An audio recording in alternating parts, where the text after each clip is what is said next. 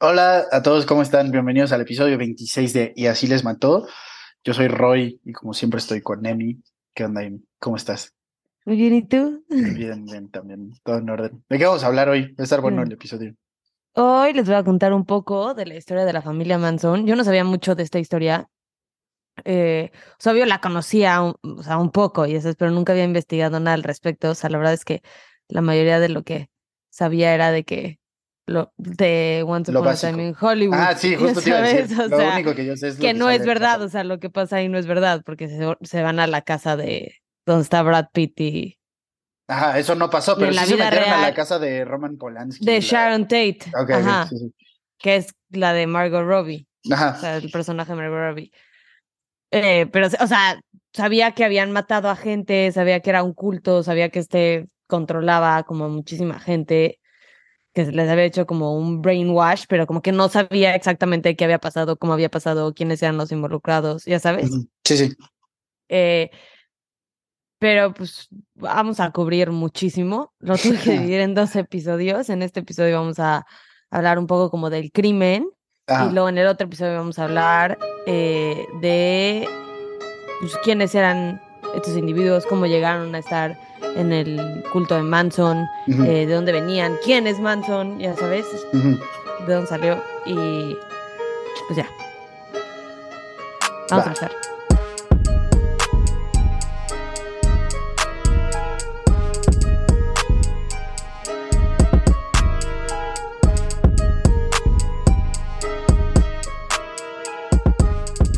La familia Manson se volvió muy famosa por los asesinatos cometidos el 8 y 9 de agosto de 1969. Pero la historia de este asesinato empieza dos semanas antes con otro asesinato, el asesinato de Gary Hintman. Gary Hintman era un pianista muy famoso que había tocado en Carnegie Hall y tenía una mansión que en los años pues, 60 la usaba para recibir a hippies. Tenía como una política de puerta abierta, ya sabes, quienes eran sus amigos podían entrar y salir cuando qui- quisieran. Ok, ok. Y fue una casa eh, pues, en donde las puertas siempre estuvieron abiertas para Manson y para los miembros de la familia, que así se llamaba el culto, la familia de Manson. Sí, sí. Eh, Robert Beausoleil, alias Cupido, que así le habían puesto porque era muy guapo, eh, iba ahí muchísimo a la casa de Hintman y de hecho vivió a- ahí un mes. Eh, y le había comprado mil tabletas de mescalina a Hintman, que era de hecho químico, se graduó de la universidad como químico, Ok. eh, y tenía un, como un laboratorio en su casa en donde hacía mezcalina, que la mezcalina es como la eh, es como el ingrediente activo en el peyote, pon tú, entonces es como un psicodélico. Ok, sí, sí. Sale en, en una peli, la de Fear and Loading en Las Vegas. No sé si la ubiques. No, ni idea. Muy buena, pero pues básicamente todo su trip es en mezcalina. Está, está buena, te la recomiendo. Ah, bueno, la, la veré. la comentamos al rato. Sí, sí. Aparentemente, ah, o sea, él se las compró esas mil tabletas para venderlas a otras personas. Y aparentemente esos clientes a las que se las vendió Beausoleil se habían quejado por la calidad y habían pedido un reembolso. Y la solución de Cupido fue pedirle el dinero a Gary Hintman, ¿no? Y el 25 de julio de 1969, Bobby Beausoleil, eh, Susan Atkins, de la quien vamos a hablar mucho al rato, y Mary Brunner eh, fueron a casa de Hinman. La familia Manson estaba bajo la impresión de que Gary tenía una herencia de 20 mil dólares y querían asustarlo lo suficiente para que les diera todo el dinero a la familia, que como les voy a contar en el siguiente episodio, eh, sobrevivían casi día a día y ese dinero me imagino que en la cabeza de Manson podía significar mucho para crecer su culto. Sí, justo te iba a decir, o sea, no se me hace que, bueno, chance en esos tiempos, 20 mil dólares era de que un buen, pero, o sea, si te pones a pensar en términos actuales, pues 20 mil dólares, o sea, para mantener una familia de cinco personas, seis personas, pues no, no se arma, ya sabes. Sí, no, y eran, eran muchos, eran más en la familia, pero, o sea, las cosas que hacían para sobrevivir, que les voy a contar en el otro episodio, o sea, neta, un asco. Eran un asco, asco de personas, o sea, en todos los sentidos, en todos Sí, los sí. sentidos. Em, entonces, la intención nunca, según Bobby, según él, nunca fue matarlo, la intención, hasta que Charles Manson lo ordenó. Lo que pasó fue que cuando llegaron a la casa de Hinman, él les dijo que pues, él no tenía el dinero. Busarey lo golpeó para intentarle sacar información, pero Hinman les confesó que la, en realidad nada era suyo, la casa no era suya, los coches no eran suyos, nada, y que no tenía ese dinero. Y fue entonces cuando decidieron llamar a su líder, quien llegó a la casa un día después. Cuando le contaron todo lo que pasó, él sacó una espada samurái y le abrió la cara desde la oreja al cachete. Bosoley inicialmente se espantó porque hasta ese entonces no habían hecho nada violento y le preguntó sí. que por qué lo había lastimado así. Y las palabras de Manson son unas que a Bosoley nunca se le iban a olvidar, para, para mostrarte cómo ser un hombre. Y en ese momento se desató la violencia que iba a choquear al mundo. Primero, las mujeres le cosieron la herida con hilo dental para controlar cómo sangraba. Sí, sí. Y luego, al darse cuenta de que si lo llevaban a un hospital o si le llevaban a la policía o lo que sea, ellos iban a ir a la cárcel. Que Era un miedo que Bosoley, pues, o sea, tenía un miedo enorme y eso lo usó Manson para forzarlo a cometer este tipo de atrocidad, o sea, para que él se sintiera como entre la espada y la pared. Ok, ok. Sí, sí, de que ya no tenía de otra, tenía que Ajá, hacer lo que dijera. Tenía que hacerlo. Manson. Ok, ok. Ajá. Lo torturaron tres días. Tres días. Hasta que cu- este Bosoley le enterró el cuchillo dos veces en el pecho. Lo cuchilló dos veces en el pecho y se murió. Con su sangre escribieron en la pared cerdito político y pusieron una marca de las Panteras Negras, que era un grupo de activistas, este, porque justo en ese momento también estaba todo el movimiento de, de derechos civiles, Civiles. de Ajá, los del, de la gente de color en Estados Unidos. ¿Podrías como Eh, hacer la, la comparación entre chance no Black Lives Matter, porque Black Lives Matter es como un movimiento más descentralizado, pero chance como con Antifa podría ser, o sea, como algo muy extremista. Sí, era, o sea, sí tenían como violencia. Eran como Ajá. justo el grupo que, o sea, era como secreto, como que, o sea, hacían como muchas cosas por atrás, nadie sabía bien quiénes eran los del grupo, quiénes no. Entonces querían como culpar a ese grupo de Sí, sí. crimen. Que esto es importante ¿eh? por la creencia de Helter Skelter de Manson, que les voy a explicar un poquito después. Y el 8 de agosto, Manson se enteró de que Bosoley estaba en la cárcel por el asesinato de Gary. ¿Ok? Ok, ok. Y se le ocurrió que si cometían más crímenes en los que dejaran como cosas escritas con la sangre en la pared, la policía pensaría que él no es el culpable y que los culpables siguen libres. ¿Ok? Ok, ok. Además, a través de los asesinatos querían citar Helter Skelter, que es una idea que había sacado de una canción de los Beatles porque era súper fan y creía que eran profetas. Entonces, Helter Skelter es una guerra entre las razas negras, y, o sea, entre la raza negra y blanca en Estados Unidos. Quería que culparan a la gente de color en- eh, por los asesinatos en este crimen. Y en su cabeza, esto iba a hacer que los blancos atacaran a los negros, o sea, que la raza blanca atacara a la raza negra y empezara esta guerra civil, en la cual iban a ser triunfantes los negros, pero cuando llegaran al poder, él predecía que no iban a saber cómo manejarlo y le tendrían que dar el poder a los blancos sobrevivientes, que en su cabeza, pues me imagino que iba a ser él, ya sabes. O sea, no sé por qué no lo matarían. Ajá, bueno. ¿Qué pedo? O sea, que muy todo loco. estaba, sí, todo estaba motivada por ideas muy locas, o sea, sin pies ni cabeza, pero Yo, no o sea, importaba. Justo, o sea, sabía que estaban motivados, o sea, como que motivaba a toda la familia, era el Helter Skelter, pero no sabía de qué se trataba. Entonces, Sí, escucharlo sí. ahorita sí es como. sí, ¿qué o sea, era una guerra Sí. civil. Ok, Él ok. quería que empezara una guerra civil entre las razas. Punto. Ok, ok. Y pues la verdad, o sea, aunque lo más loca que estuviera la idea, no importaba porque sus seguidor- seguidores lo seguían hasta la muerte, literalmente. Uno de sus seguidores intentó suicidar por el simple hecho de que Manson le dijo que lo hiciera. Madres. es impresionante la influencia que tenía sobre otra gente. Sí, O sí. sea, es alguien que cuando les cuente su historia, o sea, la verdad es que no esperarías que se convirtiera en como un líder tan En lo que que fue. tuviera tanto poder, ¿no? Porque Sí, tenía sí. muchísimo poder sobre las personas que lo seguían.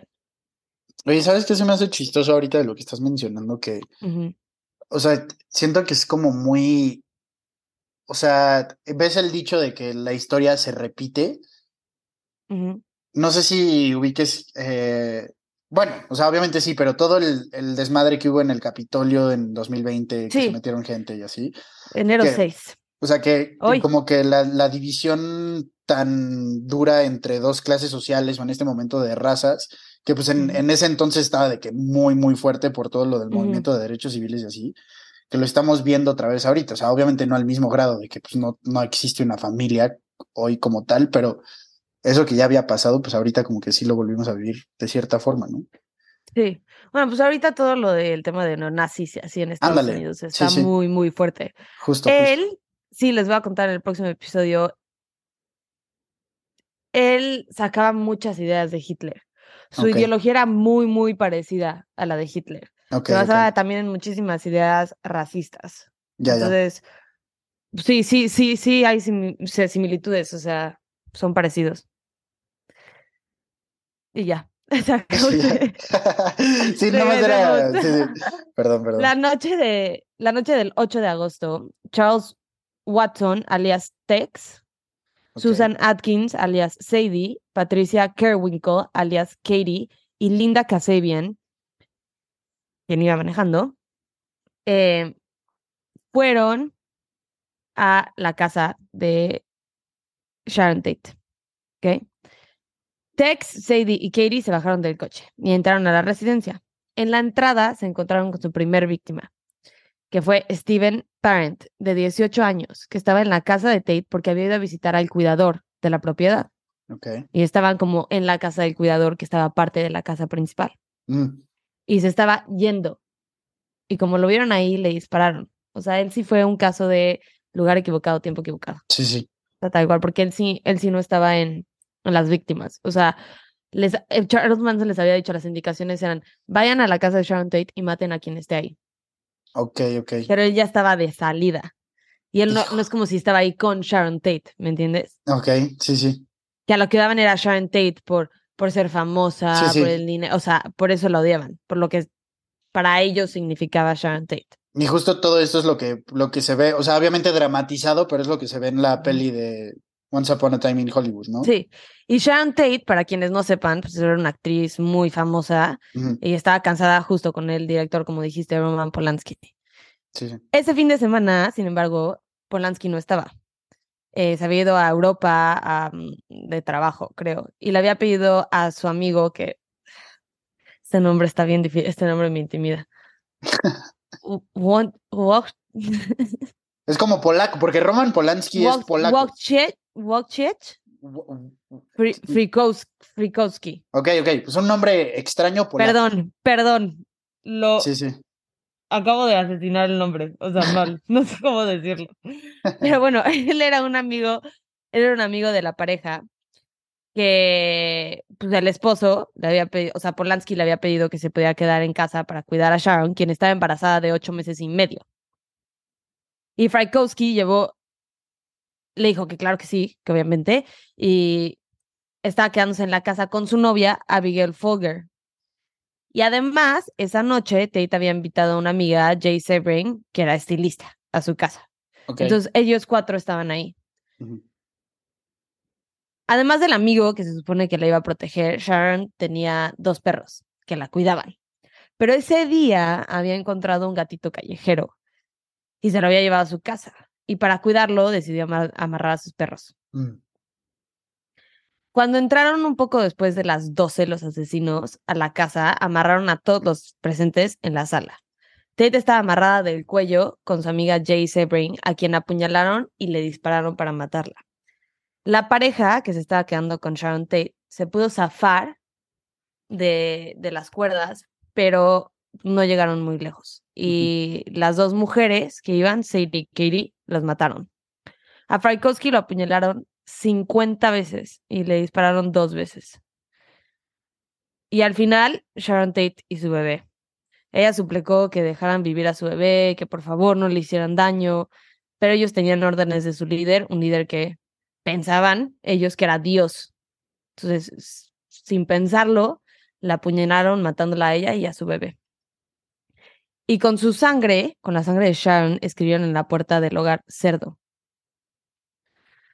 La policía no tardó en encontrarlos, pero la teoría que tenían en ese entonces era que alguien había, o sea, que, a- que había sido como una entrega de drogas, que alguien había intentado comprar drogas y algo salió mal, ok, y por eso los mataron.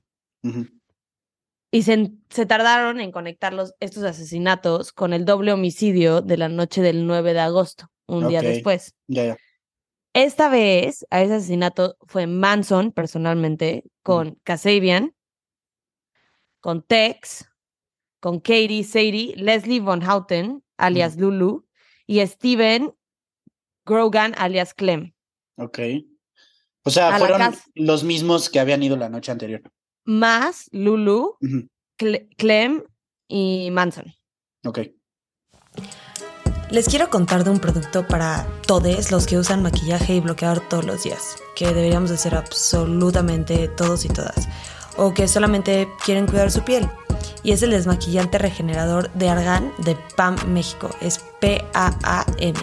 Es un producto increíble que puedes usar para desmaquillarte. Simplemente aplicas unas gotitas en ojos y rostro y lo masajeas y lo retiras con agua o con una toalla húmeda y luego te puedes lavar la cara con otro jabón, que es lo que yo hago, que es para que se me quite todo por completo. Es una técnica que se llama doble lavado y funciona para la gente que usa mucho el maquillaje o que se está reaplicando el bloqueador muchas veces en el día, que deberíamos hacer todos, lo repito.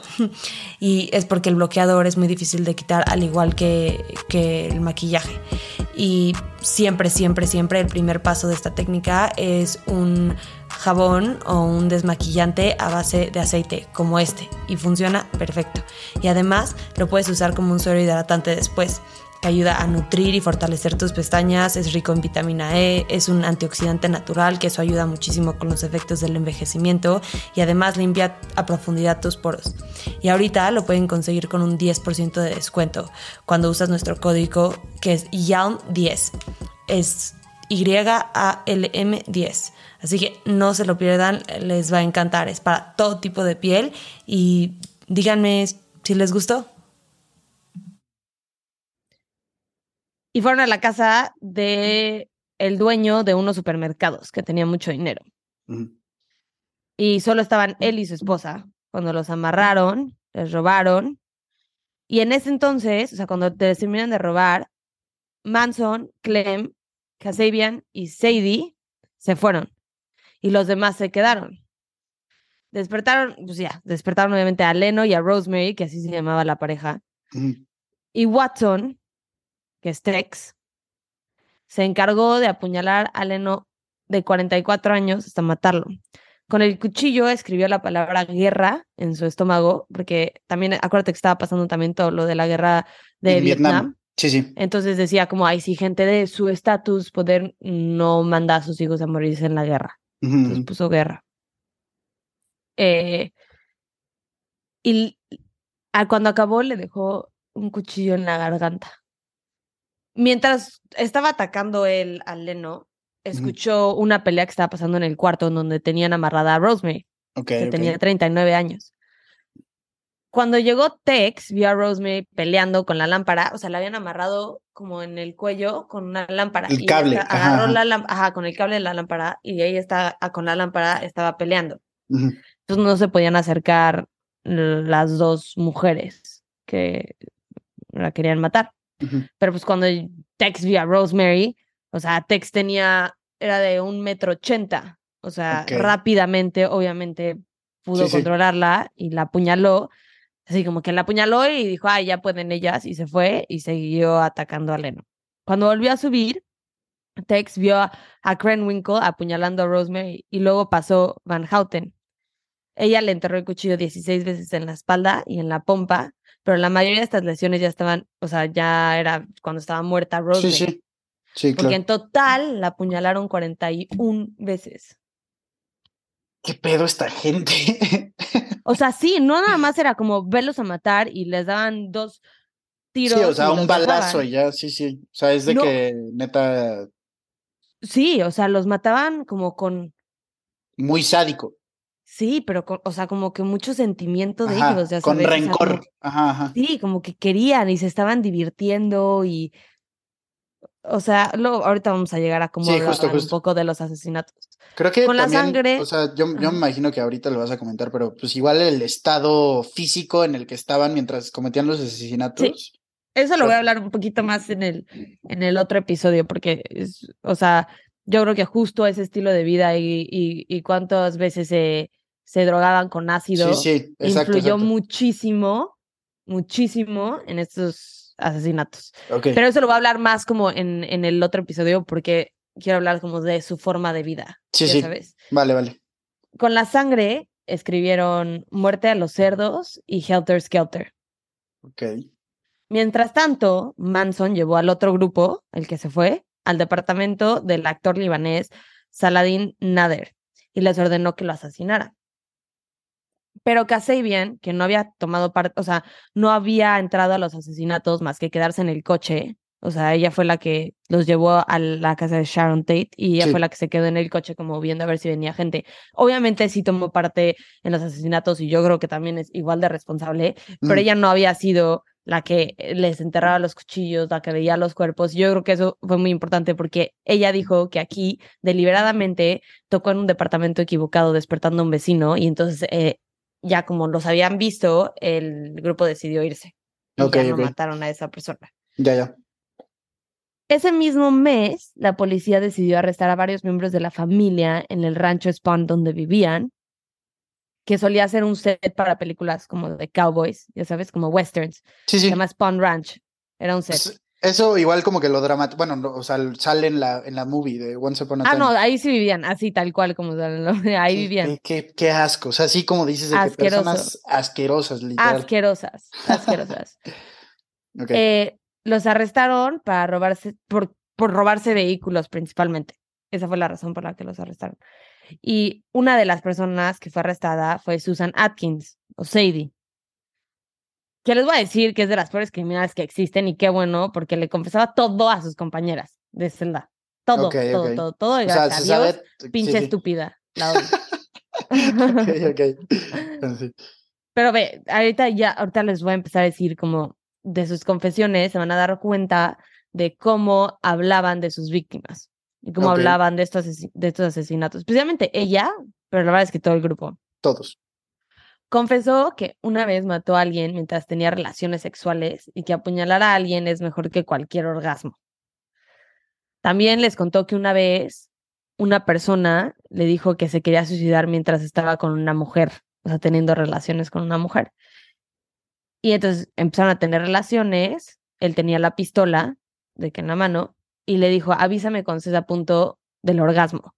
Y cuando ella le dijo, sí, ya estoy, él agarró la pistola y se mató. Güey, neta que, o sea, no me lo estoy creyendo. Neta Y no me lo estoy dice creyendo. que le dio un beso y que se acuerda de el- lo caliente que estaba la, la boca y decían como, como groovy, estuvo súper groovy. Así, eso, así usaban para describir este tipo de cosas. ¿Qué pedo, neta? O sea, obviamente cabe mencionar, sé que lo vas a explicar más adelante, pero cabe mencionar que esta gente estaba así de loca porque se la vivían en drogas. O sea, no hay otra manera de explicar. O sea, se la vivían drogados. Y no solo de que, con drogas de que casuales. O sea, con. Sí, pero es que no, o sea, sí hubo miembros que cuando se enteraron de los asesinatos dijeron como, no, yo no estoy aquí para esto. Y sabes, y se fueron de la familia. Ok, ok. Pero otros sí se quedaron. Sí, otros sí se quedaron, pero es que está un- así. Ok. O sea, está, hay una razón detrás. O sea, es, mm, pues Manson, son como esas personas que Sí, sí. solamente jalaba a la gente y yo creo que pues muy inteligente ¿Crees que- porque ¿Crees que has O sea- conocido a alguien así en tu vida? O sea, obviamente no con la misma influencia, pero alguien que tenga como que ese tipo de personalidad, de carisma, que... yo creo que pon tu Trump es uno de ellos. Ándale, sí, sí, tal cual, o sea, definitivamente. Pero o sea, tú, yo o sea, obviamente estoy en desacuerdo pero Sí, con sí. Trump, obviamente, pero yo sí creo, o sea, ve a toda la gente que ha jalado.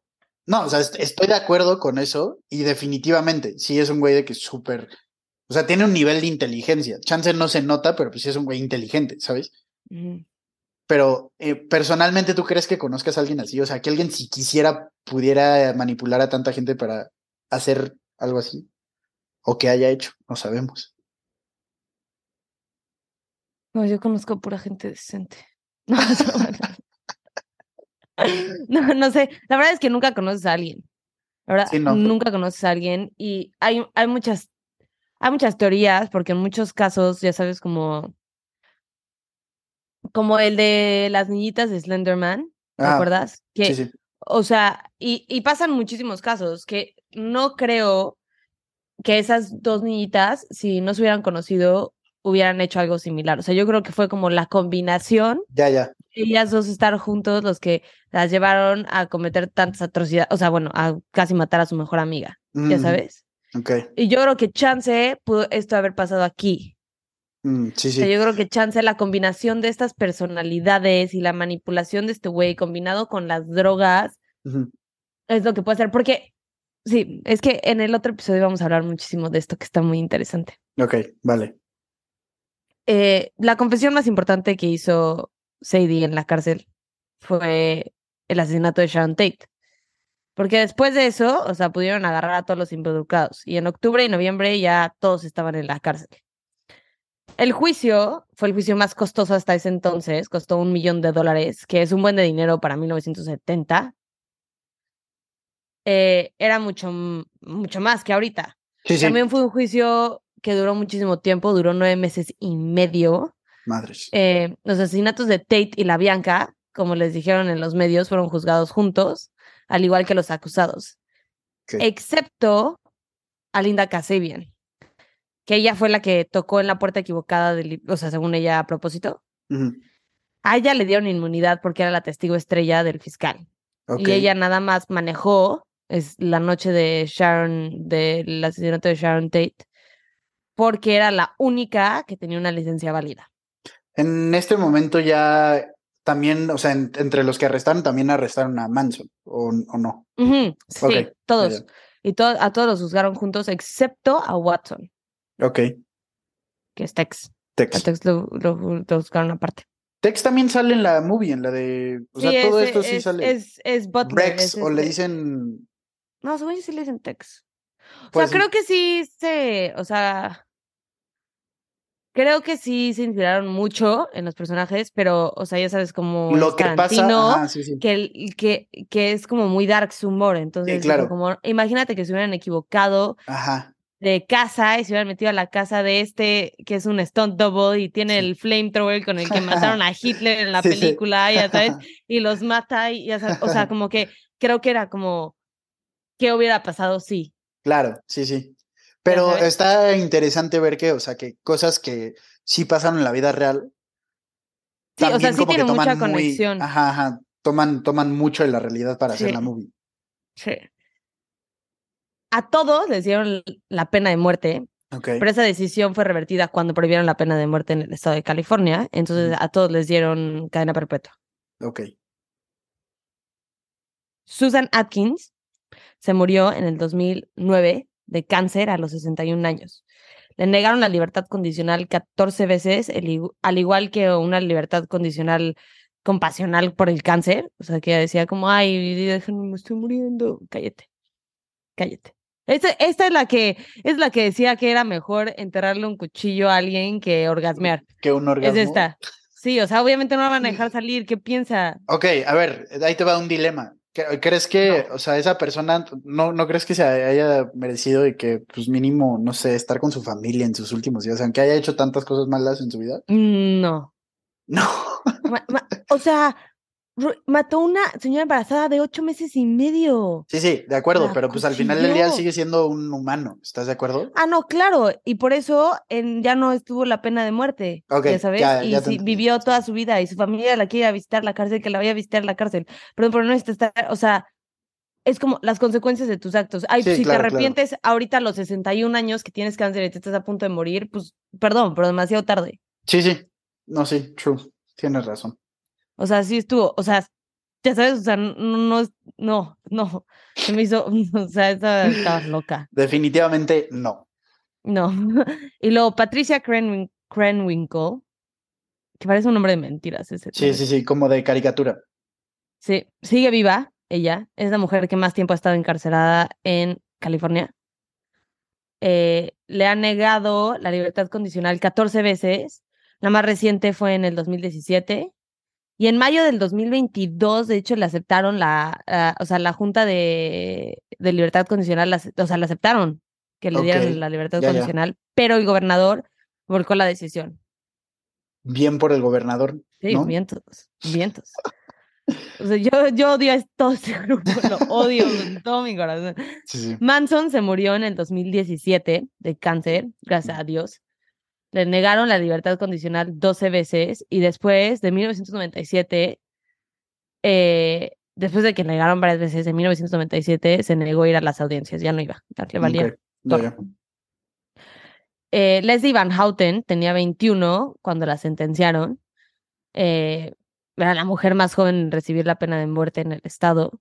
De hecho, a ella la volvieron a juzgar. O sea, le dieron otro. Pues sí, la volvieron a juzgar. Sí, sí.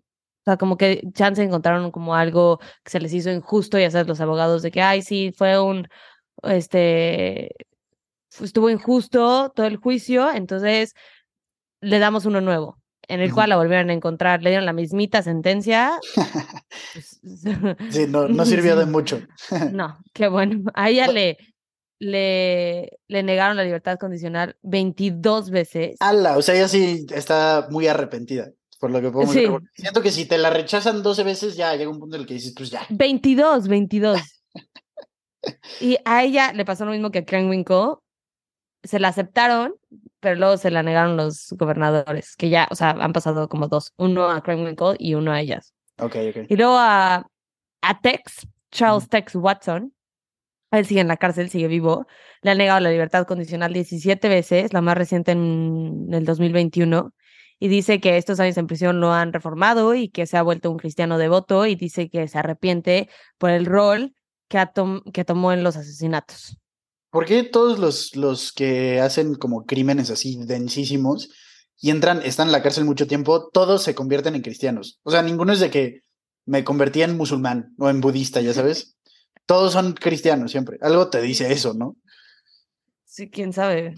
Mm, no quiero decir nada. no.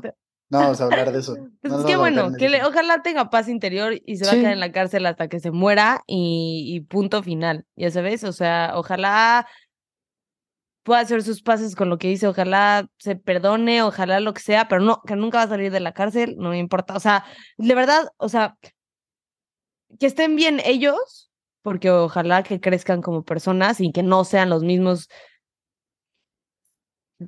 Locos. no sé cómo Sí, decir, sí. locos, malvados, Sí, sí. o sea, que ojalá crezcan en tener empatía, que se vuelvan mejores personas, que tengan mejor Paz. energía, Sí, sí. pero, pero no, o sea, me cuesta mucho, por ejemplo, tener la empatía a Susan Atkins, que se murió de cáncer en la cárcel, me cuesta mucho tener la empatía, o sea,